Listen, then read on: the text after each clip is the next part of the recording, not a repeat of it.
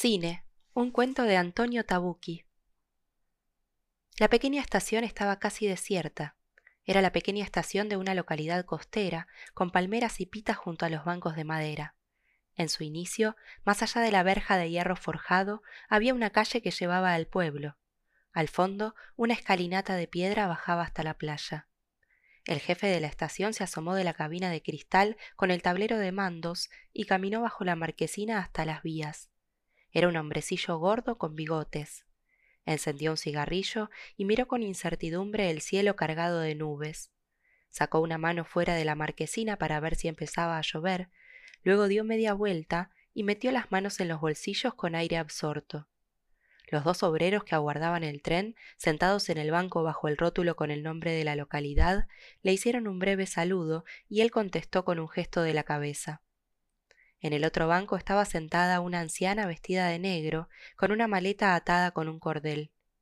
El jefe de estación miró a uno y otro lado de las vías, la campana que anunciaba la llegada de los trenes comenzó a sonar y él entró de nuevo en la cabina.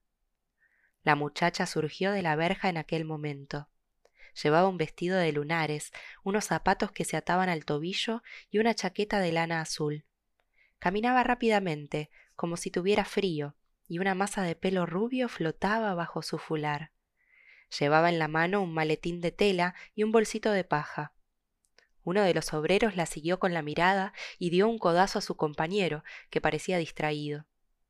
La muchacha miró al suelo con indiferencia y entró en la sala de espera, cerrando la puerta a sus espaldas. Estaba desierta. Había una gran estufa de hierro en una esquina y la muchacha se dirigió a ella quizá con la esperanza de que estuviera encendida. La tocó, desilusionada, y dejó encima de ella el bolso de paja. Después se sentó en un banco y sintió un ligero escalofrío, llevándose las manos a la cabeza. Permaneció así largo rato, como si llorara. Era hermosa, de facciones delicadas y tobillos finos. Se quitó el fular y se arregló el pelo agitando la cabeza. Su mirada vagó por las paredes de la sala como si buscara algo. Había carteles amenazadores con instrucciones para los ciudadanos dadas por las fuerzas de ocupación y bandos con fotografías. La muchacha miró a su alrededor atemorizada, luego cogió el bolso que había dejado sobre la estufa y lo depositó a sus pies, como si quisiera protegerlo con las piernas. Encogió los hombros y se subió al cuello de la chaqueta. Sus manos estaban inquietas y se veía que estaba muy nerviosa. La puerta se abrió de golpe y entró un hombre. Era alto y delgado, llevaba un impermeable claro que se cerraba con un cinturón y un sombrero de fieltro que le cubría parte de la cara. La muchacha se levantó inmediatamente y lanzó un gritito que le borboteó en la garganta. Eddie. El hombre se llevó un dedo a los labios y avanzó hacia ella. Sonrió y la estrechó en sus brazos. La muchacha dejó caer la cabeza sobre su pecho, abrazándole. Oh, Eddie, murmuró cuando se separó de él. Eddie. El hombre la obligó a sentarse y caminó hasta la puerta, mirando fuera con aire furtivo. Luego se sentó a su lado y sacó del bolsillo unas cuantas hojas dobladas. Entrégaselas personalmente al mayor inglés, le dijo. Después te diré cómo. La muchacha las cogió y se las metió en el seno.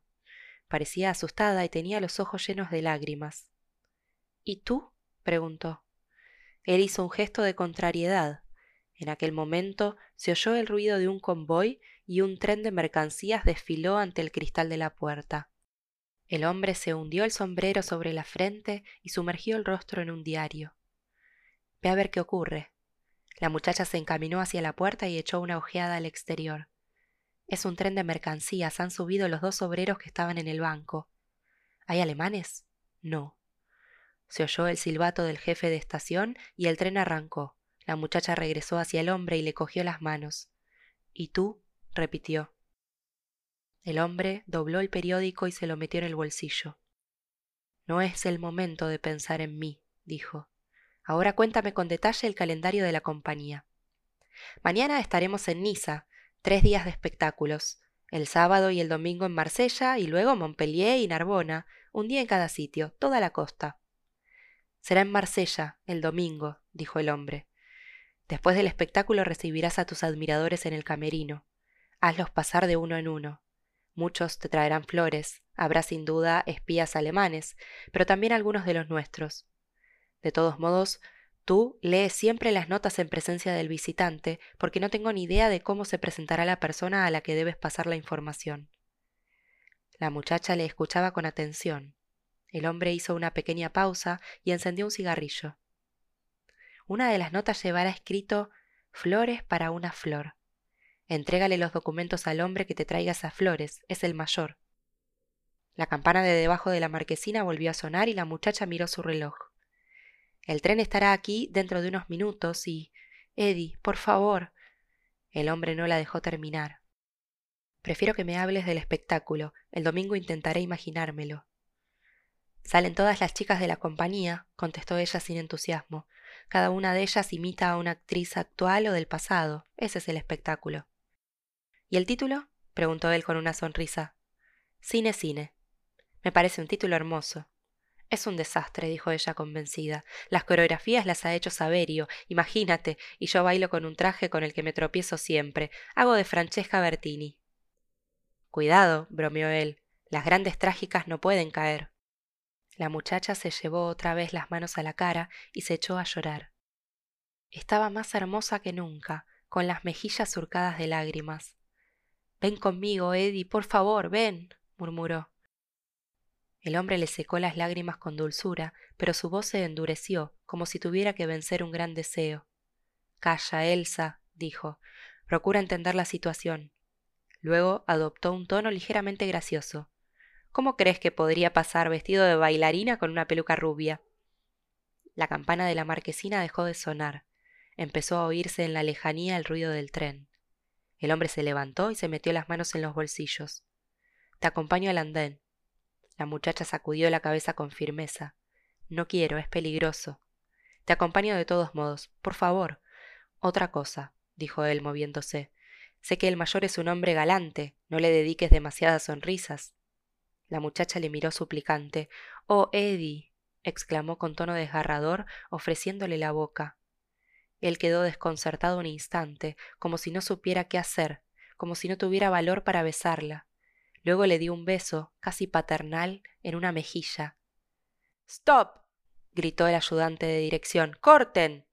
Así no. retumbó la voz del director por el megáfono. Hay que repetir la última parte. Era un joven barbudo con una larga bufanda al cuello. Bajó del taburete móvil pegado a la cámara y fue a su encuentro. Así no, resopló disgustado. Hace falta un beso apasionado, a la antigua, como en la primera película. Abrazó demostrativamente a la actriz con el brazo izquierdo, obligándola a volverse hacia atrás. Échese sobre ella y bésela con pasión, le dijo al actor. Y después les gritó a los demás. Descanso. 2. El café de la pequeña estación estaba invadido por el equipo que se amontonaba en la barra. Ella se quedó en la puerta ligeramente perpleja sobre lo que debía hacer, mientras él desapareció entre la gente. Al cabo de un rato reapareció con dos cafés con leche en precario equilibrio y le hizo un gesto con la cabeza señalando hacia afuera. En la parte trasera de la caseta del café había un pequeño patio rocoso cubierto por una pérgola emparrada, que también servía como almacén del bar. Había cajas de bebidas vacías y viejas sillas desvencijadas. Se sentaron en ellas utilizando otra de mesita. Hemos llegado al final, dijo él. Se ha empeñado en rodar la última escena al final, contestó ella. No he entendido por qué. Él sacudió la cabeza. Es moderno, dijo enfatizando el adjetivo. Parece un producto de los cahiers du cinéma. Cuidado, el café con leche está ardiendo. Sigo sin entenderlo, dijo ella. ¿En América son diferentes? Creo que sí, dijo ella con seguridad. Menos presuntuosos, menos intelectuales. Pero este es bueno. De todos modos, en otros tiempos las cosas no se hacían así, replicó ella. Permanecieron en silencio sorbiendo el capuchino. Eran las once de la mañana y el mar centelleaba. Se podía ver al otro lado del seto de ligustros que rodeaba el muro del patio. El sol había perforado las nubes y parecía comenzar a animarse. Los pámpanos de la pérgola eran de un rojo flamante y la luz del sol creaba manchas móviles sobre la gravilla del suelo. Es un otoño espléndido, dijo él contemplando el techo de hojas, y luego prosiguió como absorto. En otros tiempos.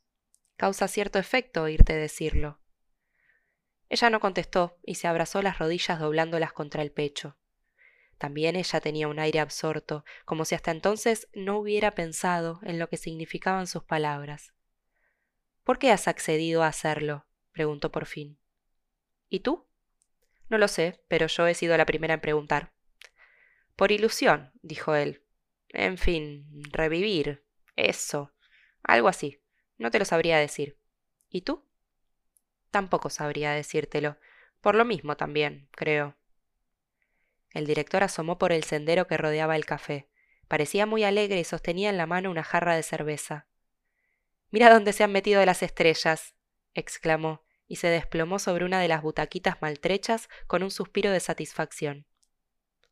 Por favor, ahórrenos los discursos sobre la belleza del sonido directo, dijo ella.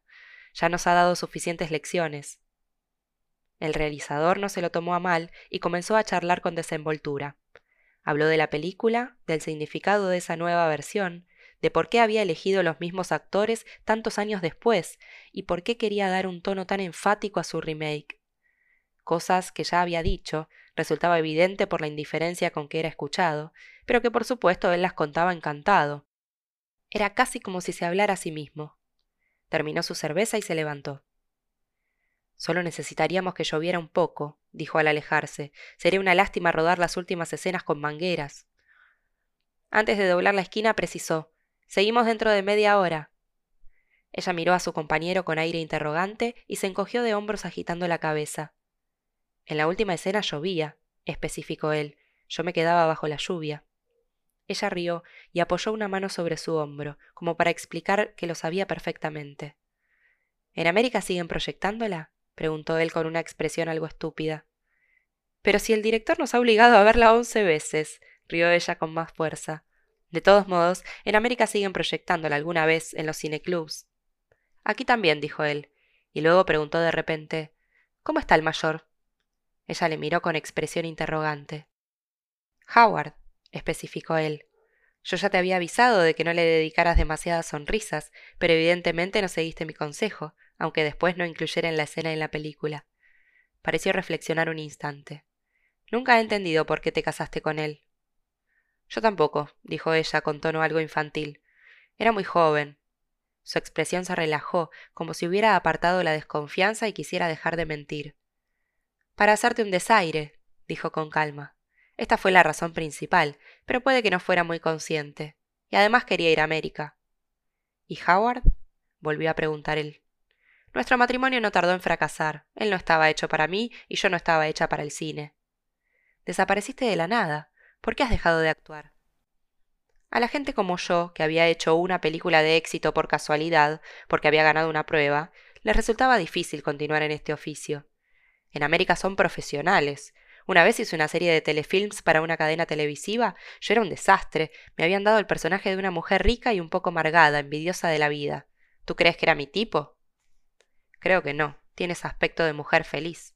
¿Eres feliz? Ella sonrió. No, dijo, pero tengo muchas cosas. ¿Muchas cosas cómo? Una hija, por ejemplo. Es una muchacha deliciosa, estudia tercero en la universidad, nos queremos mucho. Él la miró como si no se lo creyera. Han pasado más de veinte años, dijo ella, casi una vida. Sigues estando guapísima. Es el maquillaje, estoy llena de arrugas, si soy casi abuela. Permanecieron en silencio largo rato. Del café llegaba el ruido de las voces, alguien puso en marcha el jukebox. Él parecía a punto de hablar, pero miraba al suelo como si no encontrara las palabras adecuadas. Me gustaría que me hablaras de tu vida, He querido pedírtelo durante toda la película y no me he decidido hasta ahora. Claro, afirmó ella con entusiasmo. A mí también me gustaría que me hablaras de la tuya. En aquel momento asomó por la esquina la señorita Ferraretti, la secretaria de producción. Era una flacucha fea y petulante, con gafas redondas y una pequeña cola de caballo. Señora, maquillaje. gritó. Rodamos dentro de diez minutos. 3. La campana de la estación dejó de sonar. Empezó a oírse el ruido del tren en la lejanía. El hombre se levantó y se metió las manos en los bolsillos. Te acompaño al andén. La muchacha sacudió la cabeza con firmeza. No quiero, es peligroso. Te acompaño de todos modos. Por favor. Otra cosa, dijo él moviéndose. El mayor es un hombre joven y galante. No le dediques demasiadas sonrisas. La muchacha le miró suplicante. Oh, Eddie, exclamó con tono desgarrador, ofreciéndole la boca. Él la tomó por la cintura con un brazo, obligándola a doblarse ligeramente hacia atrás. Mirándola a los ojos, acercó lentamente su boca a la de ella y la besó con pasión. Fue un beso intenso y largo, se oyó un murmullo de aprobación y alguien silbó. Corten. gritó el ayudante. Final de la escena.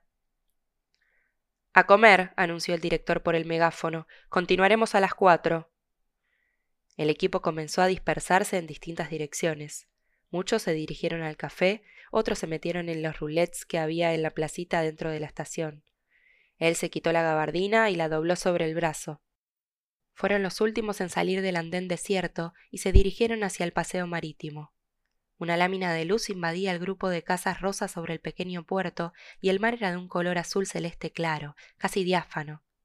En una terracita apareció una mujer con un balde bajo el brazo y comenzó a tender la colada. Colgó cuidadosamente unos pantalones y unas camisetas de niño. Luego accionó una polea y las prendas de ropa se deslizaron a lo largo de un hilo tendido de una casa a otra, revoloteando como banderas. Las casas formaban ahora unos arcos porticados debajo de los cuales se veían unos tenderetes cubiertos con hules. Algunos tenían áncoras pintadas de azul y la inscripción especialidades marineras. Hace tiempo aquí había una pizzería, dijo él, me acuerdo perfectamente, se llamaba Da Pezzi. La mujer miró al suelo y no contestó. Es imposible que no te acuerdes, prosiguió él. Había un cartel que decía pizza para llevar, y yo te dije, llevémonos un pedazo de pizza de Pezzi, y tú te reíste. Bajaron los pocos peldaños de un callejón con dos ventanas unidas por un arco. Sus pasos resonaban sobre el brillante enlosado, daba la sensación de que era invierno, con el mismo límpido chasquido que tienen los sonidos en el aire frío. Soplaba, por el contrario, una brisa tibia y se advertía el aroma de los pitos poros. Las tiendas del paseo marítimo estaban cerradas y las sillas del café, junto a las mesas ordenadas con las patas hacia arriba, estaban amontonadas las unas sobre las otras. Estamos en temporada baja, observó la mujer. Él la miró de reojo, intentando captar una posible alusión, pero cambió de tema. Allí hay un restaurante abierto, dijo haciendo un gesto con la cabeza. ¿Qué te parece? Se llamaba La Arcella. Era un edificio de madera y cristal construido sobre palafitos en la orilla de la playa, junto a unos establecimientos de baño de color azul. Amarradas a unos postes había dos barquitas que se mecían. Algunas ventanas tenían las persianas bajadas y las luces sobre las mesas estaban encendidas, pese a la hermosa luz diurna. Había pocos clientes, una pareja madura de alemanes silenciosos, dos jóvenes con aspecto intelectual, una señora rubia con un perro, los últimos veraneantes. Se sentaron en una mesa de un rincón, lejos de los demás. Es posible que el camarero les reconociera, porque llegó solícito y confuso, pero con una actitud que pretendía ser confidencial. Pidieron lenguados a la plancha y champán, mirando el horizonte que cambiaba de color a medida que las nubes avanzaban con el viento. Ahora la línea que separaba el mar del cielo era de color añil, y el promontorio que cerraba el golfo verdoso y plateado, como un bloque de hielo. Es increíble, dijo ella al cabo de un rato. Veinte días para una película. Es absurdo. Algunas escenas las hemos rodado una sola vez. Métodos de vanguardia, contestó él sonriendo. Tipo cinema verité, pero de mentira. Actualmente los costes de producción son excesivos. Las películas se hacen también de este modo. Había empezado a hacer bolitas con la miga de pan y las iba disponiendo en fila delante de su plato. Angelópulos, murmuró con ironía. Le gustaría hacer una película como El viaje de los comediantes, la interpretación dentro de la interpretación, con nosotros dentro interpretándonos a nosotros mismos. Canciones de época y plano secuencia, ¿de acuerdo? Pero, ¿qué se pone en lugar del mito y de la tragedia? Llegó el camarero con el champán y descorchó la botella. Ella levantó la copa y propuso un brindis. Tenía los ojos maliciosos y brillantes, llenos de reflejos de luces. El melodrama, dijo. Se pone el melodrama. Bebió a pequeños sorbos y luego sonrió abiertamente. Por eso ha querido una interpretación tan exagerada, prosiguió. Hemos hecho prácticamente una caricatura de nosotros mismos. Él también levantó la copa. Entonces, viva el melodrama, dijo. En el fondo los grandes también lo son. Sófocles, Shakespeare, Racine, todo es un melodrama, y yo no he hecho otra cosa en todos estos años. Me gustaría que me hablaras de ti, dijo ella. ¿Lo dices de verdad? Claro. Tengo una granja en Provenza, vivo allí siempre que puedo. El paisaje es suave, la gente cordial, me siento bien, me gustan los caballos. Se puso a hacer más bolitas de pan. Ahora había formado dos círculos en torno a una copa y sus dedos se dedicaban a ir colocándolas una detrás de la otra, como si fuera un juego de habilidad. No era eso lo que quería decir, dijo ella. Él llamó al camarero y pidió más champán. Enseño en la Academia de Arte Dramático, dijo luego. Mi vida es esta, Creonte, Macbeth, Enrique VIII. Esbozó una sonrisa culpable. Es mi especialidad, gente con el corazón duro. Ella lo miraba atentamente, tenía un aire concentrado e intenso, como si estuviera angustiada. ¿Y en el cine? preguntó. Hace cinco años actué en una película policíaca, como detective privado americano, solo tres escenas y después me asesinaban en un ascensor. Pero los títulos de crédito decían con la participación especial de con letras que ocupaban toda la pantalla. Eres un mito, dijo ella con convicción. Un desecho, corrigió él. Soy esta colilla que sostengo entre los labios, eso, mira. Adoptó una expresión dura y desesperada, dejando que el humo del cigarrillo prendido entre los labios le velase el rostro. No hagas de Eddie, dijo ella riendo. Pero si yo soy Eddie, murmuró él haciendo ademán de hundirse sobre la frente un sombrero imaginario. Llenó de nuevo las copas y las levantó. En el cine. Si seguimos así llegaremos borrachos al rodaje. Eddie, dijo ella, haciendo hincapié en el nombre con su aire malicioso. Él se quitó teatralmente el sombrero imaginario y se lo acercó al corazón. Mejor, así estaremos más melodramáticos. De postre habían pedido helado con chocolate caliente. El camarero llegó con aire triunfal llevando en una mano una bandeja con el helado y en la otra la salsera con el chocolate humeante. Mientras le servía les preguntó tímidamente, pero no sin un toque de coquetería, si podían hacerle el honor de escribir sus autógrafos sobre la carta, y ostentó una sonrisa de gran satisfacción al recibir una respuesta afirmativa. Era un enorme helado en forma de flor, con guindas muy rojas en el centro de la corola. Él cogió una con los dedos y se la llevó a la boca. Oye, dijo, cambiemos el final. Ella le miró con una expresión ligeramente perpleja, pero quizás solo se trataba de una expresión retórica, como si hubiera entendido perfectamente y aguardase una confirmación. No te vayas, dijo él, quédate conmigo. Ella dejó caer los ojos sobre el plato como si se sintiera confusa.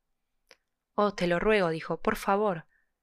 Estás hablando como en la película, dijo él, es la misma frase.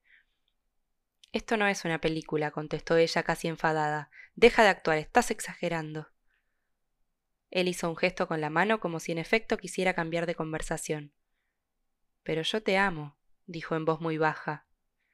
Esta vez fue ella quien adoptó un tono jocoso. Claro que sí, aceptó con una pizca de condescendencia. En la película. Es lo mismo, dijo él. Todo es una película. ¿Qué es una película? Todo, su mano cruzó la mesa y estrechó la mano de ella. Hagamos girar la película hacia atrás, volvamos al principio. Ella le miraba como si no tuviera ánimos para replicar. Dejó que le acariciara la mano y a su vez le hizo una caricia. Te estás olvidando del título de la película, dijo intentando hacer un chiste. No se puede volver atrás. El camarero llegaba con la cara radiante, agitando la carta para los autógrafos. 4. Estás loco, protestó ella riendo pero dejándose arrastrar. Todos se pondrán furiosos. Él le tiró de la mano sobre el embarcadero y apretó el paso. Que se pongan, dijo. Que ese presuntuoso espere un poco. La espera estimula la inspiración. En el barquito no había más de diez personas, diseminadas en los bancos del interior y en las sillas de hierro de popa. Todos eran habitantes de la comarca, se veía por su manera de vestir y por la desenvoltura de su comportamiento, que denotaba una prolongada convivencia con ese medio de transporte. Tres mujeres que charlaban entre sí sostenían unas bolsas de plástico con el nombre de unos grandes almacenes. Evidentemente habían venido de los pueblos del Golfo a hacer sus compras en la ciudad. El empleado que marcaba los billetes llevaba unos pantalones azules y una camisa blanca con las siglas de la compañía en el bolsillo. Él le preguntó cuánto tardarían en ir y volver. El revisor mostró el golfo con un amplio gesto del brazo y enumeró los pueblecitos en los que el barco hacía escala. Era un hombre joven de bigote rubio y con pronunciado acento local. Alrededor de hora y media, dijo. Pero si tienen prisa, hay un barco que regresa del primer pueblo apenas haya atracado el nuestro. Estará aquí dentro de cuarenta minutos. Señaló el primer pueblo a la derecha del golfo, un racimo de casas claras iluminadas por el sol. Ella seguía pareciendo indecisa, pero con una actitud a medias entre la duda y la tentación. Se pondrán furiosos, repitió. Quieren terminar el rodaje esta noche. Él se encogió de hombros e hizo un gesto de despreocupación. Si no terminamos hoy, terminamos mañana, replicó. Hemos rodado esta película a destajo. Supongo que se nos concederá un día más. Mañana tomo el avión para Nueva York, dijo ella. Ya tengo hecha la reserva, mi hija me espera.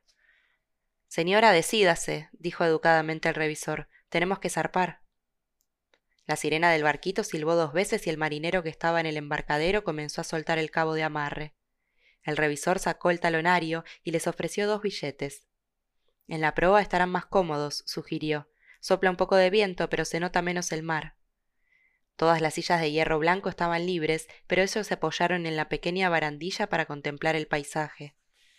El barquito se alejó velozmente del embarcadero y empezó a navegar. La pequeña ciudad se distanció en un instante, mostrando su exacta topografía de viejas casas dispuestas en un orden geométrico insospechado y lógico, lleno de gracia. La tierra es más hermosa vista desde el mar, dijo ella. Sostenía con una mano su cabello agitado por el viento y sobre los pómulos se le habían dibujado dos manchas rojas. Tú sí que eres hermosa, dijo él, en el mar, en tierra y en cualquier lugar. Ella rió y metió la mano en el bolso, tal vez en busca de un fular. Te has vuelto muy galante, antes no eras así. Antes era estúpido, estúpido e infantil. Pues a mí me pareces más infantil ahora, dijo ella. Discúlpame por decírtelo, pero es lo que pienso. No, dijo él, te equivocas, solo soy más viejo. Le dirigió una mirada preocupada. Y ahora no me digas que soy viejo. No, le tranquilizó ella, no eres viejo, pero las cosas no solo dependen de eso. Sacó del bolso una pitillera de carey y cogió un cigarrillo. Él colocó sus manos delante de las manos de ella, en forma de concha, para proteger la cerilla del viento. Ahora el cielo estaba muy azul, aunque del horizonte subía una cortina oscura y el mar tenía un color turquesa. El primer pueblo del Golfo se aproximaba con rapidez. Se divisaba ya perfectamente el campanario rosa, con su cúpula abombada y blanca como un merengue. Una bandada de palomas se alzó de las casas y voló hacia el mar, dibujando una amplia curva. Allí la vida debe de ser hermosa y sencilla, dijo él. Ella asintió y sonrió. Tal vez porque no es la nuestra. Se divisaba nítidamente el vaporcito de vuelta anclado en el minúsculo puerto. Era una vieja embarcación con aspecto de remolcador. Al ver el otro barco silbó tres veces, como en señal de saludo. Varias personas aguardaban en el embarcadero, posiblemente en espera de subir a bordo. Una niña vestida de amarillo, de la mano de una mujer, saltaba sin pausa como un pajarillo. Eso es lo que me gustaría, dijo él absurdamente. Vivir no la nuestra. Comprendió por su mirada que había dicho una frase incomprensible y se corrigió. Una vida feliz porque no es nuestra, dijo, como la que hemos imaginado en ese pueblecito que se ve desde aquí. Le tomó las manos y la obligó a mirarlo, contemplándola largo rato sin hablar. Ella se liberó con dulzura y le dio un rápido beso. Eddie, dijo tiernamente, querido Eddie. Luego le tomó el brazo y le arrastró hacia la pasarela que habían colocado para el desembarque. Eres un gran actor, dijo, un auténtico gran actor. Estaba alegre y llena de vida. Pero lo que siento es real, protestó él débilmente, dejándose arrastrar hacia la salida. Claro, dijo ella, real, como los verdaderos actores. 5. El tren se detuvo bruscamente con un chirrido de ruedas y resoplidos de vapor. La ventanilla de un compartimiento se bajó y asomaron las cabezas de cinco chicas. Algunas de ellas llevaban el pelo oxigenado, con tirabuzones sobre los hombros y risitos en la frente. Empezaron a reírse y a parlotear, gritando Elsa. Elsa. Una vistosa pelirroja con un lazo verde en el pelo gritó a las demás Ahí está. y se asomó exageradamente por la ventanilla haciendo amplios gestos de saludo. Elsa apretó el paso y se situó justo debajo, tocando las manos acogedoras que se tendían hacia ella. Corina. exclamó, dirigiéndose a la vistosa pelirroja. ¿Qué pinta llevas? Saberio dice que así gusto. Corina se rió guiñando el ojo y señalando con la cabeza hacia el interior del compartimento. Sube, rápido, no querrás quedarte en este lugar, dijo con voz de falsete. Luego lanzó un gritito. Uy, chicas, hay un Rodolfo Valentino. Todas las chicas se asomaron y comenzaron a agitar las manos para reclamar la atención del hombre señalado por Corina. Eddie se vio obligado a salir de detrás del cartel de los horarios y avanzó con flema, el sombrero sobre los ojos. En aquel mismo momento, dos soldados alemanes entraron por la verja del fondo y se dirigieron a la cabina del jefe de estación. Al cabo de pocos segundos, el jefe de estación salió con la banderita roja y caminó hacia la locomotora con un paso rápido que acentuaba la torpeza de su cuerpo rechoncho. Los dos soldados se habían plantado frente a la cabina de mandos como si tuvieran que custodiar algo. Las chicas habían enmudecido y observaban la escena con preocupación. Elsa dejó la maleta en el suelo y miró a Eddie con aire perdido. Él le indicó que continuara y se sentó en un banco debajo de un cartel publicitario de la costa, sacó del bolsillo el periódico y hundió en él la nariz. Corina había observado la escena y pareció haberlo entendido todo. Ven, querida, gritó, ¿te decides de una vez a subir? Con la mano insinuó un frívolo saludo a los dos soldados que la miraban y ostentó una sonrisa deslumbrante. Mientras tanto, el jefe de estación regresaba con el banderín enrollado debajo del brazo y Corina le preguntó qué estaba sucediendo. Cualquiera sabe, contestó el hombrecillo encogiéndose de hombros. Parece que tenemos que esperar un cuarto de hora, pero la razón no la sé, son las órdenes. Oh, entonces podemos bajar a estirar un poco las piernas, ¿no es cierto, chicas? gorjeó Corina encantada de la vida, y en un instante saltó del tren seguida por las demás. Tú sube, susurró al pasar junto a Elsa, ya nos ocupamos nosotras de distraerlos. El grupo se dirigió a la parte opuesta a la que se hallaba Eddie, pasando delante de los soldados. ¿Cómo es posible que en esta estación no haya cantina? se preguntaba en voz alta Corina mirando a su alrededor. Era sublime llamando la atención, se contoneaba ostentosamente y movía el bolsito que se había puesto en bandolera. Vestía un traje de flores muy ajustado al cuerpo y unas sandalias con suela de corcho. El mar. gritó. Chicas, mirad el mar y decidme si no es divino. Se apoyó teatralmente en la primera farola y se llevó la mano a la boca adoptando una expresión infantil. Si llevara el traje de baño desafiaría el otoño, dijo moviendo la cabeza mientras la cascada de rizos pelirrojos le ondeaba por los hombros. Los dos soldados la contemplaban atónitos, sin quitarle los ojos de encima.